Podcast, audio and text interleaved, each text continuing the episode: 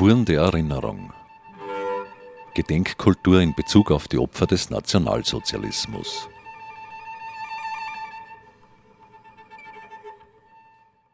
Hallo und herzlich willkommen zu unserer ersten Podcast-Folge für das Radio Freistadt. Wir, das sind Gregor Holzinger, Robert Vorberg und ich, Elisa Frei. Wir sind MitarbeiterInnen der KZ-Gedenkstätte Mauthausen oder kurz des Mauthausen Memorial.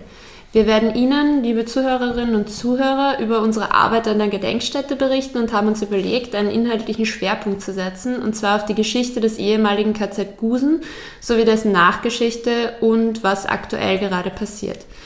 Aber zuerst noch ein herzliches Dankeschön an die MitarbeiterInnen des Radio Freistadt für die Einladung zur Gestaltung dieses Beitrags für den Podcast Spuren der Erinnerung bei dem sich einmal im Monat unterschiedliche Vereine, Organisationen und Initiativen vorstellen dürfen, die sich mit dem Gedenken und der Erinnerung an die Opfer des NS-Regimes auseinandersetzen. Mein Name ist Elisa Frei, ich bin Mitarbeiterin der Forschungsstelle des Mauthausen Memorial und neben mir sitzt Gregor Holzinger, der Leiter der Forschungsstelle. Hallo. Hallo Gregor. Kannst du den ZuhörerInnen vielleicht erzählen, was zu den Aufgaben der Forschungsstelle gehört? Ja, die Forschungsstelle ist verantwortlich für Publikationen, äh, für interne und externe Forschungsprojekte, die, die wir koordinieren, die wir leiten. Wir äh, sind verantwortlich für die inhaltliche Planung von Veranstaltungen, wie zum Beispiel das Dialogforum ähm, und äh, auch zum Beispiel im Forschungspreis. Auf die meisten der Punkte werde ich dann eh später dann eingehen und dann Beispiele dazu auch erläutern. Okay, danke Gregor für die Vorstellung. Äh, neben mir sitzt außerdem noch unser Kollege Robert Vorberg, der Kurator an der Gedenkstätte ist. Robert, kannst du uns erzählen, was zu deinen Aufgaben als Kurator gehört? Hallo, ja, als Kurator, also das bin nicht ich alleine, sondern mit Christian Dürr gemeinsam, mein Kollege. Wir sollen so einen inhaltlichen Überblick über die Projekte der KZ-Gedenkstätte Mauthausen haben, sind aber gleichzeitig auch für den Ausstellungsbereich verantwortlich für das Kuratieren von Ausstellungen, sowohl digital als auch analog. Okay, danke Robert. Mm, nachdem wir uns jetzt alle vorgestellt haben, werde ich den ZuhörerInnen nun einen kurzen Überblick über die Geschichte des ehemaligen KZ-Komplexes Mauthausen geben und auch auf die Entstehung der Gedenkstätte eingehen. Also, zwei Wochen nach dem sogenannten Anschluss Österreichs an das Deutsche Reich am 12. März 1938 verkündete der damalige Gauleiter von Oberösterreich bzw. Oberdonau, August Eigruber, dass in Mauthausen ein KZ errichtet werden soll. Hier sollten dann politische Gegner und als kriminell oder asozial bezeichnete Personengruppen inhaftiert werden und äh, wurden halt dort zur Schwerstarbeit in den Granitsteinbrüchen herangezogen. Diese Steinbrüche wurden von der SS äh, von der Stadt Wien gepachtet. Am 8. August 38 wurden die ersten Gefangenen aus dem KZ Dachau in das KZ Mauthausen überstellt. Das waren anfangs fast, aus, fast ausschließlich deutsche und österreichische Häftlinge. Diese Männer, es waren ausschließlich Männer zu dem Zeitpunkt, mussten ihr eigenes Lager errichten und den Steinbruchbetrieb aufbauen. Ab Dezember 39 ließ die SS dann ein zweites KZ errichten, das Zweiglager Gusen, das nur wenige Kilometer von Mauthausen entfernt ist und äh, das dann im Mai 1940 offiziell in Betrieb ging. Nach dem Kriegsbeginn wurden Menschen aus ganz Europa in das KZ Mauthausen verschleppt, das dann allmählich zu einem System von mehreren zusammenhängenden Lagern anwuchs. Äh, Mauthausen und Gusen waren in dieser Phase die Konzentrationslager mit den härtesten Haftbedingungen und der höchsten Todesrate. Häftlinge, die in der Lagerhierarchie ganz unten, unten standen, hatten kaum eine Chance, längere Zeit zu überleben. Wer krank oder für die SS so, sozusagen unnütz war, befand sich in ständiger Todesgefahr. Ab 1941 baute die SS dann in Mauthausen eine Gaskammer und andere Einrichtungen wie etwa eine Genickschussanlage zur systematischen Ermordung größerer Personengruppen. In der zweiten Kriegshälfte wurden dann die Häftlinge, darunter dann auch erstmals Frauen, zunehmend zur Arbeit in der Rüstungsindustrie herangezogen und zur Unterbringung der Häftlinge vor Ort wurden zahlreiche Außenlager errichtet. Auf diese wurden die neu ankommenden Gefangenen vom Hauptlager aus verteilt. Mauthausen selbst wurde immer mehr zu einem Sterbelager für Kranke und Schwache. Da die Arbeitskraft der Häftlinge nun erhalten werden sollte, verbesserten sich kurzfristig die Lebensbedingungen. Ab Ende 1943 wurden sie auch beim Bau unterirdischer Fabriken eingesetzt.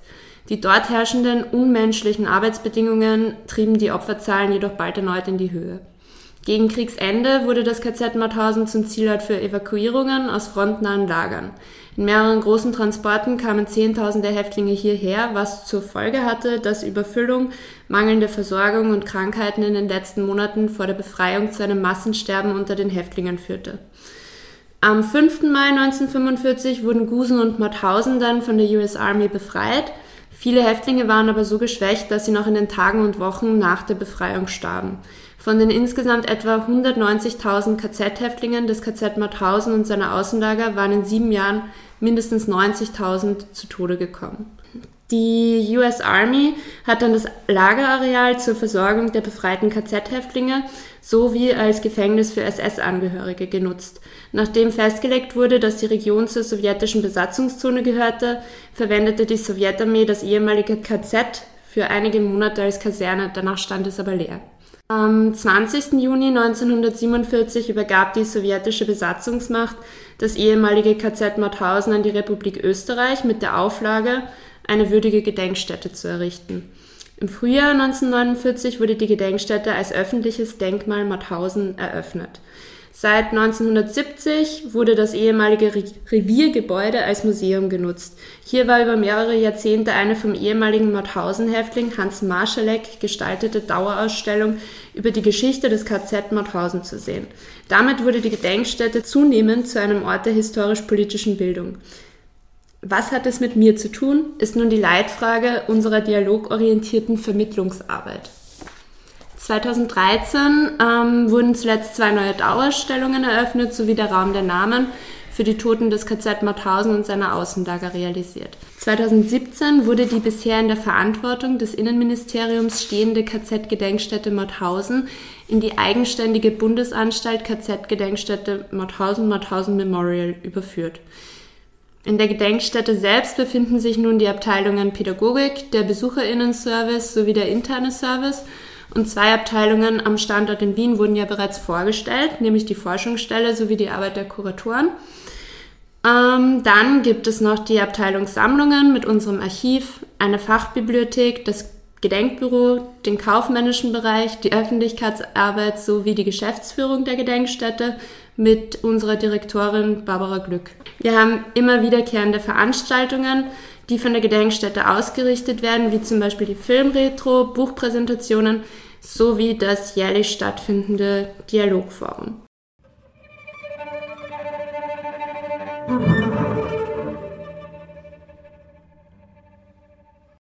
Bis jetzt haben unsere ZuhörerInnen einiges über die Geschichte der Gedenkstätte Mauthausen erfahren, aber es gibt ja noch die Gedenkstätte Gusen. Hier ist der Prozess anders verlaufen. Robert, kannst du uns etwas über die Geschichte des KZ Gusen und der Gedenkstätte erzählen? Ja, ähm, in unmittelbarer Nähe des Konzentrationslagers Mauthausen wurde ja wenig später, äh, im Mai 1940, ein zweites Konzentrationslager eingerichtet, das Zweiglager Gusen. Zweiglager deswegen, es gehörte organisatorisch zum Konzentrationslager Mauthausen, war aber kein eigentliches Außenlager, sondern man kann eigentlich von Mauthausen und Gusen als Doppellagersystem sprechen. Bereits bei der Planung des KZ Mauthausens erwarb die SS ähm, in unmittelbarer Nähe von Mauthausen weitere Steinbrüche, also nicht nur den Steinbruch Wiener Graben in Mauthausen, sondern auch die, die Granitsteinbrüche in Gusen sowie den Steinbruch Kastenhof. Und es war eigentlich von Anfang an der Plan, nicht nur dort im Mauthausen und Gusen Häftlinge zu inhaftieren aus politischen oder aus rassistischen Gründen, sondern auch immer die Ausbeutung der Arbeitskraft der Häftlinge. Und diese sollte in beiden Steinbrüchen stattfinden und hat auch so stattgefunden. Am Anfang wurden die Häftlinge des KZ Mauthausen täglich nach Gusen gebracht und mussten dort im Steinbruch Kastenhof Zwangsarbeit leisten. Vermutlich ist es äh, der SS dann zu aufwendig gewesen, täglich den Transport zu organisieren und so wurde ab März 1939 ein eigenes Lager in Gusen eingerichtet und im April äh, die ersten Häftlinge äh, dort permanent untergebracht. Die offizielle Einrichtung war im Mai 1940.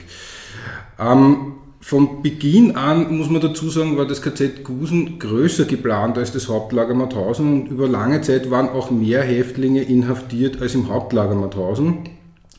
Und Mauthausen und Gusen waren, ich glaube, du hast das vorher schon erwähnt, Elisa, beides äh, äh Lager der Lagerstufe 3, also Lager mhm. mit der härtesten Haftbedingungen. Aber man muss dazu sagen, dass insbesondere in den Jahren 1941 die Todeszahlen in Gusen um ein Vielfaches höher waren in Mauthausen. Das betraf vor allem Häftlinge aus Polen, aber auch republikanische Spanier, äh, die gezielt nach Gusen deportiert wurden. Bis 1943 mussten die Mehrzahl der Häftlinge in den Steinbrüchen Zwangsarbeit leisten, äh, in der Steinbruchindustrie. Die SS hat dafür auch eine eigene Firma gegründet, die Deutsche Erd- und Steinwerke GmbH, eine, eine Firma im hundertprozentigen Eigentum der SS die nach außen hin wie eine ganz normale Firma aufgetreten ist, Werbung für ihre Produkte gemacht hat, aber eigentlich fast ausschließlich mit der Arbeitskraft von KZ-Häftlingen gearbeitet hat. Das war auch sehr profitabel für die SS, weil KZ-Häftlinge man nicht äh, entlohnen musste, natürlich wie normale Arbeitskräfte. 1943 ändert sich das dann und zwar aus einem bestimmten Grund. Äh, es kommt zu einem vermehrten Arbeitskräftemangel, vor allem in der Rüstungsindustrie und so geht man dazu über, Zwangsarbeiter aus West- und Osteuropa einzusetzen, aber das reicht auch nicht ein und man greift dann auf das letzte große Arbeitskräftereservoir zurück und das sind Häftlinge aus Konzentrationslager. Und so werden nicht nur wie in Mauthausen und den anderen Außenlagern auch die Häftlinge des KZ Gusen vor allem zur Zwangsarbeit in der Rüstungsindustrie eingesetzt. Da sind zwei große Firmen sehr maßgeblich im Konzentrationslager Gusen, die dort ihre Produktionsstandorte hinverlegen. Das ist einmal die Firma Steyr Daimler Buch AG, äh, die dort Gewehre fertigen lässt in Gusen und einmal die Firma Messerschmidt, die äh, Flugzeugteile herstellen lässt, eine große Firma, die vor allem Jagdflugzeuge äh, äh, produzieren lässt. Die Firma Messerschmitt hat dann noch eine entscheidende Rolle bei, einer, bei einem weiteren entscheidenden Ereignis in der Geschichte Gusen, und zwar das ist die Errichtung der Stollenanlage Bergkristall, die in unmittelbarer Nähe des KZ Gusen in St. Georgen an der Gusen errichtet wird. Es geht darum, besonders kriegswichtige Produktion wie die Flugzeugindustrie bombensicher unter Tage zu verlagern. Und die Häftlinge des Konzentrationslagers Gusen müssen diese Stollenanlage errichten in St. Georgen an der Gusen. Das Gebiet eignet sich dort geologisch sehr gut. Da wird eine riesige Stollenanlage gebaut, die äh, von der Fläche 50 und 50.000 Quadratmeter groß äh, geworden ist, dann im Endausbauzustand. Zu diesem Zweck werden extra nochmal Häftlinge nach Gusen deportiert aus anderen Konzentrationslagern wie Blaschow und Auschwitz. Blaschow ist vielleicht bekannt aus dem Film Schindlers Liste. Sehr viele jüdische Häftlinge auch. Und da verschlechtern sich die Bedingungen, die für die Häftlinge noch einmal ganz zentral oder, oder die Bedingungen verschlechtern sich äh, sehr, äh, weil für die SS zählt eigentlich nur der schnelle Baufortschritt und ein, das Leben eines Häftlings zählt gar nichts. Also es geht darum, so schnell wie möglich diese Stollenanlagen fertigzustellen bei keinen Sicherheitsbedingungen. Gleichzeitig werden die Häftlinge nicht ausreichend mit Nahrungsmitteln versorgt. Äh, und es gibt auch keine ausreichende medizinische Versorgung. Dementsprechend hoch sind dann auch die Todeszahlen beim Bau dieser Stollenanlage.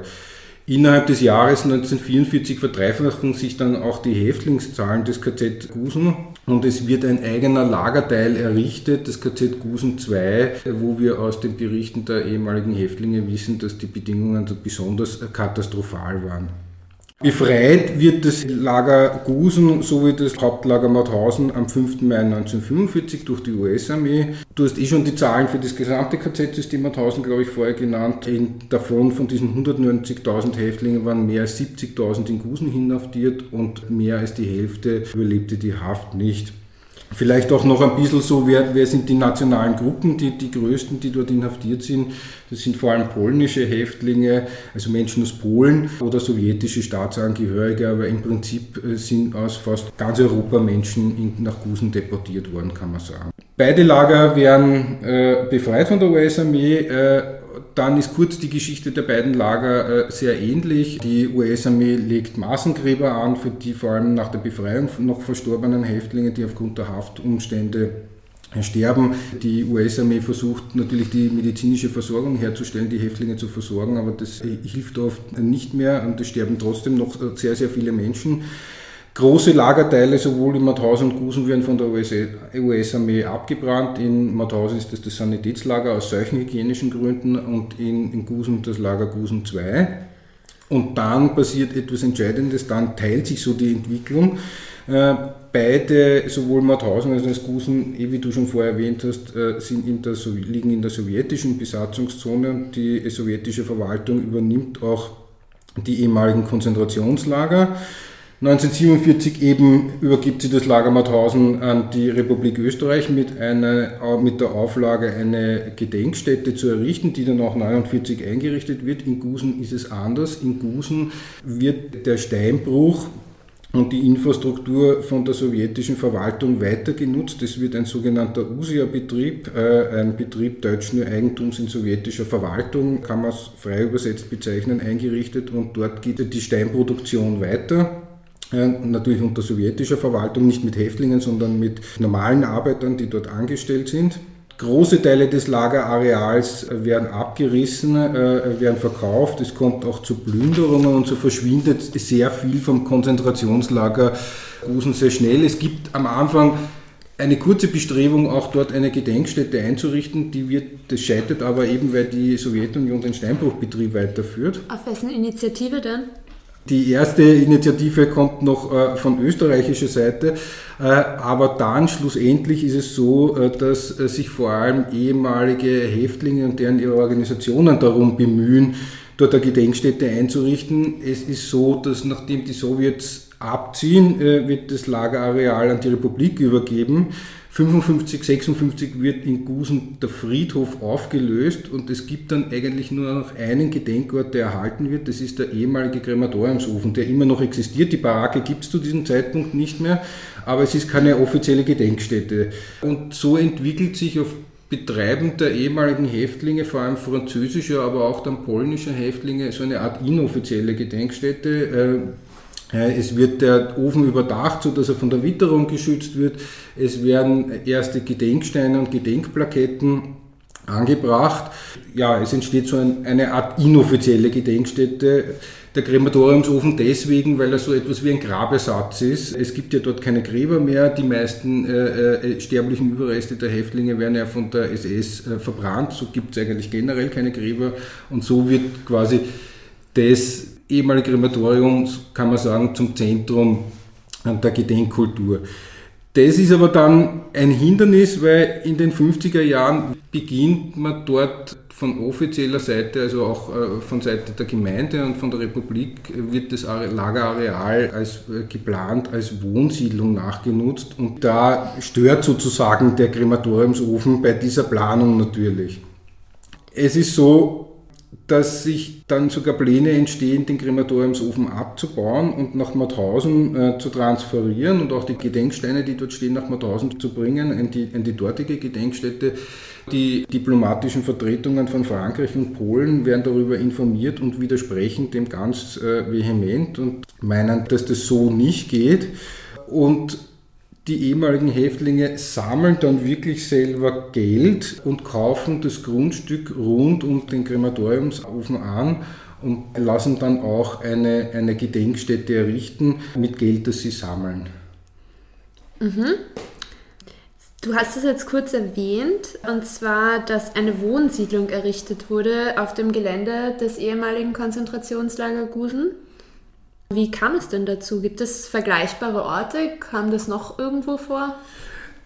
Also es gibt vergleichbare Orte, da ist jetzt Gusen nicht der, der einzige Fall. Zum Beispiel in, in, in Flossenbürg ist dasselbe auch, ist, ist, etwas ähnliches passiert, ist auch eine Siedlung nachher errichtet worden. Man nutzt die ehemaligen Lagergelände einfach nach, weil auch die Infrastruktur dort vorhanden ist. Es gibt schon die Straßen, es gibt das Kanalsystem, das eignet sich sehr schnell für, für Wohnsiedlungen. Und diese Entscheidung, dass man in Mauthausen die Gedenkstätte ein, äh, einrichtet, führt zu einer Art Zentralisierung des, äh, des Gedenkens in Mauthausen und Gusen äh, verschwindet sozusagen aus dem Blick. Das hat auch sicher wirtschaftliche Gründe äh, in dieser Zeit, dass man nur in Mauthausen die Gedenkstätte einrichtet.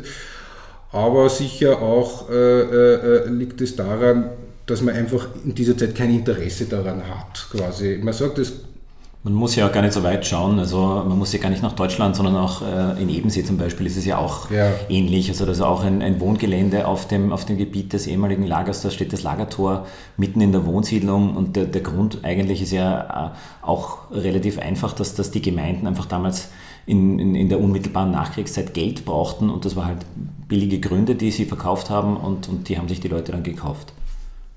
Ist richtig, ja genau. Ja. Aber auf Initiative der ehemaligen Häftlinge bleibt zumindest der Krematoriumsofen rund eine Gedenkstätte und sie sammelt dann so viel Geld, dass auch ein, ein Gedenkstätten, eine gestaltete Gedenkstätte errichtet wird. Das Memorial de Gusen äh, wird errichtet und zwar 1965 von einer italienischen Architektengruppe BPPR. Zwei Mitglieder dieser Architektengruppe waren auch in Gusen inhaftiert. Lodovico Belgioso war ehemaliger Häftling und Gründungsmitglied und Gianluigi Banfi war auch in Gusen inhaftiert und hat auch die Haft nicht überlebt. Das Memorial wird dann offiziell am 8. Mai 1965 eingeweiht. Ja, und also du hast es ja jetzt schon angedeutet, aber wie hat denn das offizielle Österreich nach 1945 darauf reagiert, dass auf Initiative von ehemaligen Häftlingen eine Gedenkstätte eingerichtet wird? Naja, das wird nicht sehr positiv aufgenommen. Es ist so, äh, äh, eben es gibt diese Pläne, es werden von offizieller Seite, wie diese Idee kommt, dort eine Wohnsiedlung zu errichten, gibt es dann Pläne, eben wie ich schon vorher erwähnt habe, den Krematoriumsofen und die Gedenksteine an die Gedenkstätte Mauthausen rauf zu transferieren, mit der Argumentation, dass ja, dass ja nicht sehr pietätsvoll ist, eine, einen Krematoriumsofen und eine Gedenkstätte in der Nähe einer Wohnsiedlung zu haben und äh, nicht umgekehrt, äh, ob es pietätvoll ist, eine Wohnsiedlung auf einem ehemaligen Konzentrationslagerareal äh, zu errichten. Das Bewusstsein ändert sich dann aber im Laufe der Zeit. Also es gibt dann die ganzen Debatten, die, die Waldhain-Debatte, die da sicher eine Rolle spielt, aber vor allem regionale Initiativen. Und da muss man in erster Linie auch das Gusen Memorial Komitee nennen, die sich ab den 90er Jahren dort für eine Gedenkkultur wirklich zivilgesellschaftlich engagieren.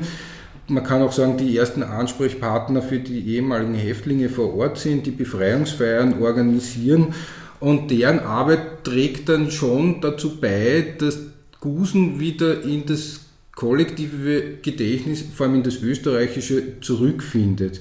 Äh, und das führt dann schlussendlich auch dazu, dass die Republik Österreich 1997 die Gedenkstätte übernimmt und dann 2004 auch ein Besucherzentrum dort errichtet mit einer ersten Dauerausstellung.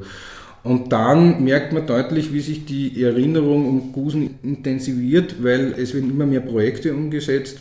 Zu der Ausstellung kommt dann in den 2000er Jahren der Audioweg Gusen, ein Kunstprojekt, äh, ein Audioguide Weg, ein künstlerisch gestalteter des Künstlers Christoph Meyers.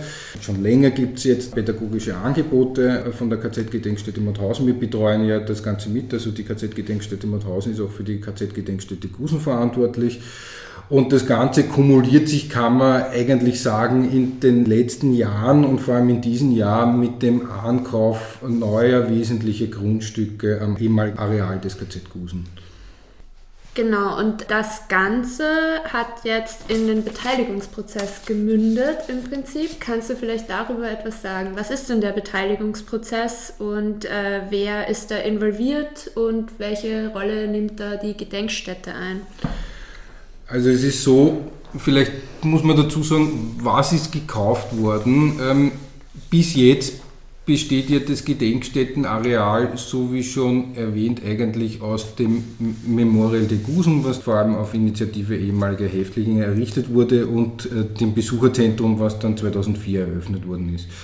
In den letzten Jahren hat sich jetzt die Möglichkeit ergeben, dass äh, Grundstückseigentümer Verkaufsbereitschaft gezeigt haben und man hat eigentlich sehr wesentliche Areale des ehemaligen KZ Gusen ankaufen können und zwar vor allem große Teile des ehemaligen Appellplatzes, der ja eine hohe symbolische Bedeutung hat, als quasi als symbolisches Zentrum des Lagers, den Steinbrecher des KZ Gusen, der vergleichbar von der Bedeutung ist wie die Todesstiege von Mauthausen, also das, was die Todesstiege für Mauthausen ist, symbolisch als so Ikone des Lagers, ist es äh, für Gusen der Steinbrecher. Das sieht man auch, wenn man sich das Memorial anschaut. Die Architektur äh, des Memorial de Gusen ist an den Steinbrecher angelegt. Und man hat auch noch zwei ehemalige SS-Verwaltungsgebäude kaufen können in Gusen. Zusätzlich hat die Republik Österreich auch noch die Möglichkeit gehabt, Grundstücke im ehemaligen Eingangsbereich der Stollenanlage Bergkristall in St. Georgen an der Gusen zu kaufen. Und jetzt geht es darum, diese KZ-Gedenkstätte, also die bestehende KZ-Gedenkstätte Gusen, um darum zu erweitern. Und das ist nichts, was man, sagen wir so, wir als KZ-Gedenkstätte Mauthausen alleine machen können. Da gibt es einfach sehr viele Interessensgruppen und die wollen wir einbinden. Wer sind diese Interessensgruppen? Also wir haben uns das ein bisschen angeschaut, um das zu strukturieren. Das kann man einfach auf drei Ebenen das ist einmal äh, international, das sind die internationalen Organisationen der ehemaligen Häftlinge, die hier Interesse haben und auch sich einbringen möchten. Das ist das Komitee International der Mauthausen zum Beispiel als Dachorganisation.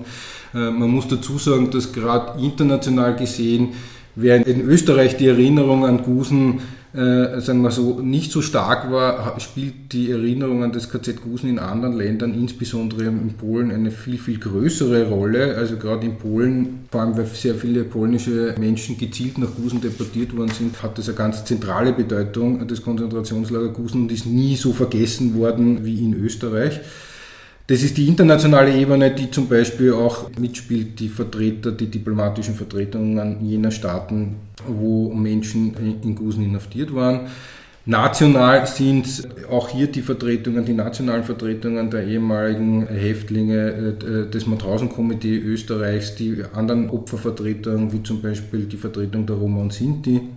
Regional sind es Gedenkinitiativen, eben wie das Gusen Memorial Komitee, aber mittlerweile gibt es ja da auch noch andere, so wie die Bewusstseinsregion Mauthausen, Gusen, St. Georgen. Das ist ein, ein Gemeindeverbund, der sich um die Erinnerung vor Ort bemüht und ein sehr wichtiger Partner für uns ist. Aber es sind auch äh, nicht zuletzt ist es die regionale Bevölkerung, die mit eingebunden werden muss. Es ist so, die KZ-Gedenkstätte Gusen befindet sich mitten in der Wohnsiedlung und auch diese neuen Grundstücke, die dort angekauft wurden, sind grenzen direkt an die Wohnsiedlung an. Eine KZ-Gedenkstätte kann nur funktionieren, wenn sie auch regional eingebunden ist und insofern muss auch die Bevölkerung vor Ort beteiligt werden. Um das zu organisieren, hat die KZ-Gedenkstätte Mauthausen, die sozusagen beauftragt ist, diese Erweiterung zu machen, eben diesen Beteiligungsprozess ins Leben gerufen. Wir haben dafür eine Agentur beauftragt, die Agentur Art Phalanx, gemeinsam mit dem Architekturbüro Herre und Selli, die diesen Prozess durchführen sollen. Wir haben uns dafür rund eineinhalb Jahre Zeit genommen. Äh, manche sagen, das ist ein sehr ambitionierter Zeitplan, manche sagen, das dauert doch sehr lange. Wir hoffen, äh, dass wir einen guten Mittelweg haben und dass sich das auch in der Zeit ausgeht.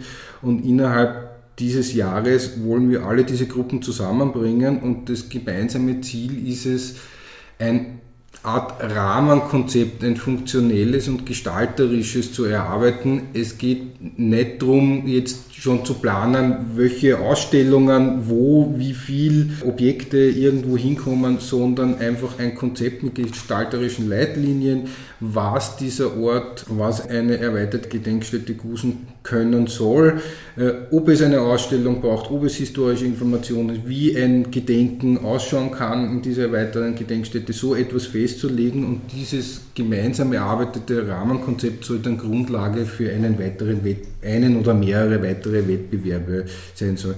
Ein bisschen Ziel des Prozesses ist es auch, alle diese Gruppen zusammenzubekommen, ein gegenseitiges Verständnis auch für die unterschiedlichen Anliegen sind. Also alle diese Gruppen haben auch teilweise sehr unterschiedliche Anliegen, um das zu bekommen und dann ein Papier zu bekommen, das möglichst einen breiten Konsens widerspiegelt von allen Beteiligten. Das ist eine große Herausforderung, da sind einfach sehr viele Menschen involviert, aber wir wollen das auch wirklich machen, weil wir, weil wir der Meinung sind, eine Gedenkstätte des 21. Jahrhunderts muss auch gemeinsam zivilgesellschaftlich und mit allen diesen Vertretern gestaltet werden. Und gibt es da schon vorläufige Ergebnisse? Ähm, wir sind gerade mittendrin in dem Prozess. Äh, wir führen Interviews mit Expertinnen. Äh, es finden jetzt dann laufend Workshops mit den unterschiedlichen Gruppen statt. Wir sammeln gerade alle Inputs, kann man sagen, oder die Agentur sammelt eigentlich alle Inputs und erste Ergebnisse werden dann im Laufe des nächsten Jahres dann auch präsentiert und dann auch natürlich noch einmal diskutiert mit allen Beteiligten. Äh, der Prozess gliedert sich ja in mehrere Phasen.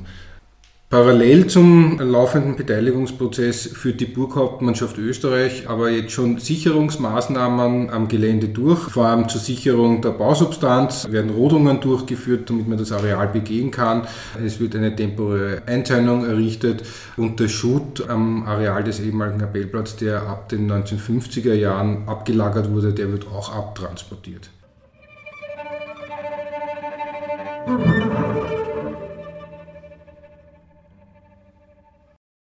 So, das Dialogforum, das ich ja bereits erwähnt habe, das jährlich stattfindet, war ja im letzten Jahr auch zum Thema Gusen. Gregor, wie lange gibt es das Dialogforum überhaupt schon? Und vielleicht kannst du den Zuhörern und Zuhörerinnen erzählen, was das Dialogforum überhaupt ist. Ja, das Dialogforum ist prinzipiell ist eigentlich unsere größte Veranstaltung im Jahr, abseits von den Gedenkveranstaltungen, also inhaltlich. Es ist ein, ein Symposium und eine Austauschplattform für Interessierte und Engagierte. Es richtet sich eigentlich an ein unterschiedliches Publikum. Es gibt es mittlerweile wirklich schon seit einigen Jahren. Also das erste Dialogforum fand 2009 statt. Da wurde das Rahmenkonzept der Neugestaltung diskutiert. Im Jahr darauf, 2010, wurde dann das neue Vermittlungskonzept vorgestellt. Also prinzipiell war das ursprünglich als Begleitveranstaltung zur Neugestaltung gedacht. 2013 wurden dann ja unsere neuen Dauerausstellungen eröffnet. Das war dann somit mehr oder weniger abgeschlossen und damit eigentlich hat sich das Dialogforum schon, schon etabliert, weil wir es schon einige Jahre gemacht haben als, als jährlich stattfindendes Symposium und dann haben wir immer wieder neue Themenschwerpunkte gewählt dazu wir haben eigentlich immer, es, seit Jahren es, läuft es mehr oder weniger gleich ab. Wir haben einige Panels, in denen Forschende Vorträge dann halten und ihre Forschungsergebnisse präsentieren. Es gibt Workshops zu verschiedenen Themen, Rundgänge finden statt an der Gedenkstätte und es gibt immer eine Abendveranstaltung. In den letzten Jahren war das eigentlich jetzt immer eine Filmpräsentation zum Thema im Movimento Kino in Linz. Weil du gesagt hast, es gibt Rundgänge. Als im letzten Jahr das Dialogforum zum Thema Gusen war, da gab es ja auch einen Rundgang. Ja, genau. Also da war es anders als sonst, weil das Dialogforum nur virtuell stattgefunden hat und da war auch der Rundgang virtuell. Und zwar gab es virtuelle Rundgänge in St. Georgen und im Bergkristallstollen. Ja, das hat eigentlich super funktioniert. Wir waren äh, anfangs ein bisschen skeptisch, aber das war wirklich ganz toll mit einem Live-Kommentar von Bernhard Mühleder der hier eine, eine filmische Erkundungstour durch den Stall und durch den Ort geführt hat. Das Thema war Gusen als europäischer Erinnerungsort, Fakten und Fiktionen. Warum haben wir dieses Thema gewählt? Ja, zum einen eben, weil, wie Robert schon erwähnt hat, weil die österreichische Bundesregierung damals angekündigt hatte und eigentlich auch schon im Begriff äh, stand, die, die Grundstücke auf dem Gelände des ehemaligen KZ Busen anzukaufen. Und zum anderen gab es Spekulationen um geheime weitere KZ-Stollen und, und angebliche Versuche, dort die deutsche Atombombe zu bauen. Also da gab es dann auch vor allem der zweite Tag des Dialogforums, der sich diesem Thema gewidmet hat, also einfach verschiedenen ja, Verschwörungserzählungen, und gab da auch eine Keynote von Manfred Popp, wie nahe die Kernforschung im Dritten Reich an die Atombombe kam. Es war irrsinnig spannend. Das Dialogforum hat sich dann wirklich eingehend äh, einfach dem Thema Gusen gewidmet. Und es war ja ein Auftakt für einen Forschungs- und Themenschwerpunkt bei uns in der Gedenkstätte zum Thema Gusen. Und jetzt, wo du gesagt hast, es ist ein Auftakt, welche Projekte zur Erforschung der Geschichte des KZ Gusen laufen denn gerade noch? Ja, zurzeit laufen einige Projekte bei uns intern dazu, zum Beispiel ein Bestandserfassungsprojekt, das eine Quellenedition zum Ziel hat. Also wir haben wahnsinnig viel Material zu Gusen, das wir nur teilweise gesichtet haben und da gibt es eben ein, ein, ein, Erfassungsprojekt, dass wir mal wissen, was wir tatsächlich alles haben an Quellen zu Gusen. Es gibt auch ein Projekt zu den Besitzverhältnissen in der Nachkriegszeit, auch dass wir, dass wir das richtig einordnen können und äh, auch zum Beispiel ein Erfassungsprojekt zu den polnischsprachigen Quellen die sich in unseren Beständen befinden, wo wir einfach den Inhalt nur, nur teilweise kennen. Und ja, dann gibt es natürlich auch verschiedene Publikationsprojekte. Und das aktuellste äh, Projekt dazu ist das Journal. Da sind wir dann auch wieder beim, beim, beim Thema vom letzten Dialogforum, äh, weil der Themenschwerpunkt beim Journal Gusen ist bei der ersten Ausgabe. Das Journal heißt Comments und soll als Nachfolgemedium für unser Jahrbuch fungieren. Das, das Jahrbuch wurde 2017 eingestellt. Ja, wir haben seither eigentlich kein Forum für kürzere wissenschaftliche Texte, die wir publizieren, sondern nur unsere Schriftenreihen, auf die ich dann auch noch eingehen möchte. Aber eben kürzere wissenschaftliche Texte, ja, gibt es auch immer wieder, die einfach, die wir gerne publizieren würden und das können wir jetzt mit unserem, mit unserem neuen Journal Comments machen. Ja, dass es ein reines Online-Medium ist, hat mehrere Vorteile. Zum einen natürlich äh, das Thema der Reichweite und, und der allgemeinen Zugänglichkeit, also es ist gratis zugänglich und, und auch von überall aus abrufbar. Und zum anderen ist es auch eine kostenlose Publikationsmöglichkeit, was, äh, was es natürlich besonders für Nachwuchswissenschaftlerinnen interessant macht. Und halt gleichzeitig auch ihre, ihre Forschungstätigkeit sichtbar macht. Genau, also es ist ja generell geplant, dass wir hier kontinuierlich fünf bis zehn Artikel pro Jahr veröffentlichen, die dann rückwirkend in einer Ausgabe zusammengefasst werden. Und ja, eben wie gesagt, der Schwerpunkt der ersten Ausgabe des Journals, das jetzt seit, seit wirklich seit kurzem online ist, ist das Thema Gusen. Genau, und Artikel können eben auf Deutsch und auf Englisch eingereicht werden. Und eine Vorgabe von uns ist auch, dass das Abstract auch immer auf Englisch zugänglich ist, so damit auch wirklich sprachlich keine Barriere, zumindest für die Inhalte, da ist. Und die Ergebnisse des Dialogforums kann sich eben jeder oder jede gerne auf unserer Homepage anschauen. Auf der Commons Homepage, das ist commons.mauthausen-memorial.org und außerdem auch auf der Homepage der Gedenkstätte, das ist der nurmauthausen-memorial.org, sind auch die Vorträge online zugänglich. Die kann man dann nochmal nachhören, falls jemand daran interessiert ist, was da genau besprochen wurde, was da für Ergebnisse waren. Und Gregor, du hast es ja schon mal angedeutet, dass du gerne noch über die Schriftenreihen sprechen möchtest. Kannst du da mal ganz allgemein etwas dazu erzählen? Weil Schriftenreihen im Plural, welche haben wir denn da? Genau, wir haben zwei Schriftenreihen, nämlich zum einen die Mauthausen Studien und zum anderen die Mauthausen Erinnerungen. In den Studien äh, publizieren wir Forschungen zur Geschichte und Nachgeschichte des KZ Mauthausen, des Zweiglagers Gusen eben und der über 40 Außenlager. Es gibt bisher 16 Bände. Der letzte Band war das letzte Lager von Alexander Brenninger über die Evakuierungstransporte und Todesmärsche nach Mauthausen, also beziehungsweise in, in den KZ-Komplex äh, Mauthausen und innerhalb des Komplexes. Dann gibt es die Erinnerungen, das sind Texte, die die Erfahrung der Deportation in das KZ Mauthausen thematisieren. Hier gibt es bisher fünf Bände, demnächst erscheint Band 6 und zwar von Vasil Bunelik, Soldaten des kleinen Kriegs. Das ist ein ukrainischer Überlebender, der in Mauthausen war. Aber auch hier gibt es einige Bände zu Gusen. Äh, der erste Band ist, ist schon im Jahr 2007 erschienen. Also der erste Band zu Gusen, nämlich Stanislav Dobasiewicz, Vernichtungslager Gusen. Es ist ja äh, ein Klassiker eigentlich in, in, in Polen. Es ist der, der Autor selbst Überlebender des Lagers Gusen hat, hat über Jahrzehnte äh, wahnsinnig viel Material zusammengetragen und dann eben eigentlich das nach wie vor dieser, das Standardwerk zu Gusen verfasst. Band 4 der Mauthausen Erinnerungen, Stanislav Jejuk, fünf Jahre KZ, waren die ersten Mauthausen Erinnerungen zu Gusen, die erschienen sind. Es ist, ja, es ist ein sehr wichtiges Buch zum KZ Gusen. Jejuk hatte die Erinnerungen an seine KZ-Haft, von der er den Großteil, also viereinhalb Jahre, in Gusen verbrachte, einige Jahre nach seiner Rückkehr nach Warschau verfasst. Das Buch ist dann 1958 erstmals auf Polnisch erschienen, allerdings lediglich in einer zensierten Fassung. Warum ist es zensiert worden? Weil das Buch schon noch so offen ist und, und wirklich viele Themen behandelt, die im gängigen Narrativ von Überlebenden tabu waren zum Beispiel Homosexualität unter den Häftlingen oder auch äh, ja, die Gewohnheiten, seine Notdurft zu entledigen, ähnliches. Also das, das, das ist jetzt etwas, das man nicht, nicht oft findet in den, in den Aufzeichnungen von Überlebenden. Ja, er schildert auch sehr viele Details aus dem KZ-Alltag in, in, in, humoristischer Weise. Das ist jetzt natürlich nicht bei allen Leserinnen und, und staatlichen Organen gut angekommen. Aber äh, trotzdem oder gerade deswegen ist dieses Buch in Polen ein Klassiker der KZ-Erinnerungen geworden. Und es war für uns sehr wichtig, dass es in unserer Reihe erscheint. Und kommt demnächst noch ein Erinnerungsband zum Thema Gusen? Ja, genau. Demnächst erscheint bei uns Aldo Capis Tagebuch von Gusen. Das, das Buch wurde in Italien erstmals 1971 publiziert und ja, war das, was man heute einen Bestseller nennen würde. Der Inhalt des Buches sind neben fiktiven Briefen, die der Mailänder Maler Aldo Capi während seiner KZ-Haft in Gusen an seine Frau Maria verfasste, auch ein Tagebuch, das er in den Wochen vor und nach der Befreiung angefertigt hat und dazu auch noch mehrere Zeichnungen. Ja, also das ist auch eine sehr, sehr detaillierte Darstellung des Alltags in, Gusen. Er beschreibt aber im Tagebuch dann auch ja, die Befreiung, die Zeit der Befreiung. Er ist in dieser Zeit schwer krank in einem, in einem US-Militärlazarett gelegen.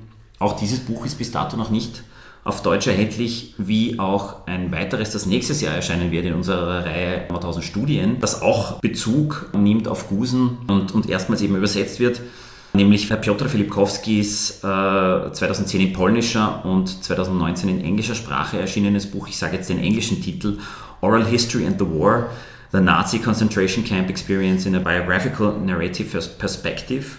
Der Autor beschäftigt sich hier anhand der ca. 170 Interviews, die zwischen 2001 und 2003 im Rahmen des Mauthausen Survivors Documentation Project mit polnischen Überlebenden geführt wurden, mit Narrativen der Erinnerung. Und ja, wie gesagt, hier ist natürlich das KZ Gusen stark präsent. Ja, okay, du hast ja jetzt einige Publikationen genannt. Kannst du vielleicht noch kurz zusammenfassen, wie viele Bände es denn jetzt schon insgesamt gibt? Also wie gesagt, es gibt 16 Bände bei den Mauthausen Studien und 5 Bände bei den Mauthausen Erinnerungen. Band 6 erscheint in den nächsten Wochen.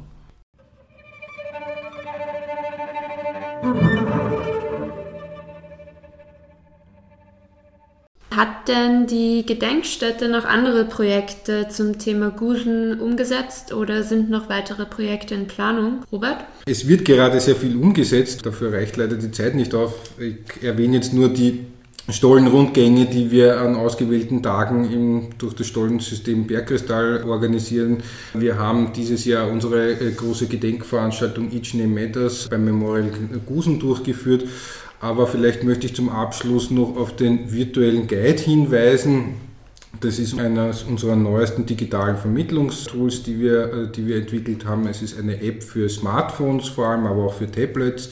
Und die richtet sich vor allem an Individualbesucherinnen es geht darum, mit Hilfe der App sich am historischen Gelände zu orientieren und auch gleichzeitig historische Informationen abzurufen. Es gibt mehrere Module bereits, eins für die KZ-Gedenkstätte Mauthausen, aber wir haben vor kurzem eins auch für das Areal des ehemaligen Konzentrationslagers Gusen entwickelt, einfach um schon begleitend auch inhaltliche Maßnahmen jetzt zur Erweiterung zu setzen. Der virtuelle Guide besteht, kann man sagen, aus einem Luftbild, wo äh, Informationspunkte relevante eingetragen sind auf mehreren Ebenen. Es sind insgesamt vier Ebenen. Es gibt einmal einen Audio-Guide, dann gibt es äh, historische Spuren, das bezeichnet einfach historische Überreste, die noch erhalten sind, die relevant sind, wo man sich dazu Kontextinformationen abrufen kann. Markiert sind auf der Karte auch Erinnerungszeichen und Denkmäler im Bereich, die relevant sind und da bekommt man relevante Informationen dazu und dann bekommt man noch im Bereich Infrastruktur Hinweise auf relevante öffentliche Einrichtungen, Bushaltestellen, aber auch auf relevante Orte wie Begegnungsorte wie das Haus der Erinnerung, äh, das in St. Georgen an der Gusen von der Bewusstseinsregion betrieben wird. Es ist so, derzeit gibt es insgesamt vier Module, einmal Mauthausen, Gusen gerade erwähnt, aber auch zwei Module mit dem Titel Zwischenräume, die Bereiche zwischen den beiden Konzentrationslagern thematisieren und vor allem auch die Verbindung der beiden Konzentrationslager ins regionale Umfeld. Konzentrationslager waren ja nicht abgeschlossene Orte, so wie man bisher geglaubt hat, sondern gibt es vielfältige Verbindungen. Das wird in diesen beiden Modulen Zwischenräumen thematisiert und wir arbeiten oder wir planen gerade ein weiteres Modul für das Areal des ehemaligen Außenlager Melk, das im Laufe des nächsten Jahres veröffentlicht werden soll. Und vielleicht noch eine ganz grundlegende Frage, wie kann man denn auf den virtuellen Guide zugreifen? Einfach über die Webseite der KZ-Gedenkstätte Mauthausen oder direkt über mm-tours.org. Zu Gusen ist also extrem viel passiert in den letzten Jahren. Abschließend möchten wir uns jetzt noch für die Möglichkeit zur Präsentation der Projekte bedanken. Danke an alle Beteiligten, vor allem auch an unsere KollegInnen von der Öffentlichkeitsarbeit, insbesondere Valerie Seufert und Julius Sefcik. Wir freuen uns auf die nächste Ausgabe im kommenden Jahr von Spuren der Erinnerung. Und für alle Zuhörer und Zuhörerinnen, die sich noch weiter informieren wollen, das können Sie gerne über unsere Webseiten machen oder über unsere Social-Media-Kanäle. Spuren der Erinnerung. Gedenkkultur in Bezug auf die Opfer des Nationalsozialismus. Die monatliche Sendereihe, abwechselnd gestaltet von Bewusstseinsregion Mauthausen, Gusen, St. Georgen, Gedenkdienstkomitee Gusen, Gedenkstätte Mauthausen, Lern- und Gedenkort Schloss Hartheim, Mauthausen-Komitee Gallneukirchen und Enns, Papa Gruber Kreis, Plattform Johann Gruber und Perspektive Mauthausen.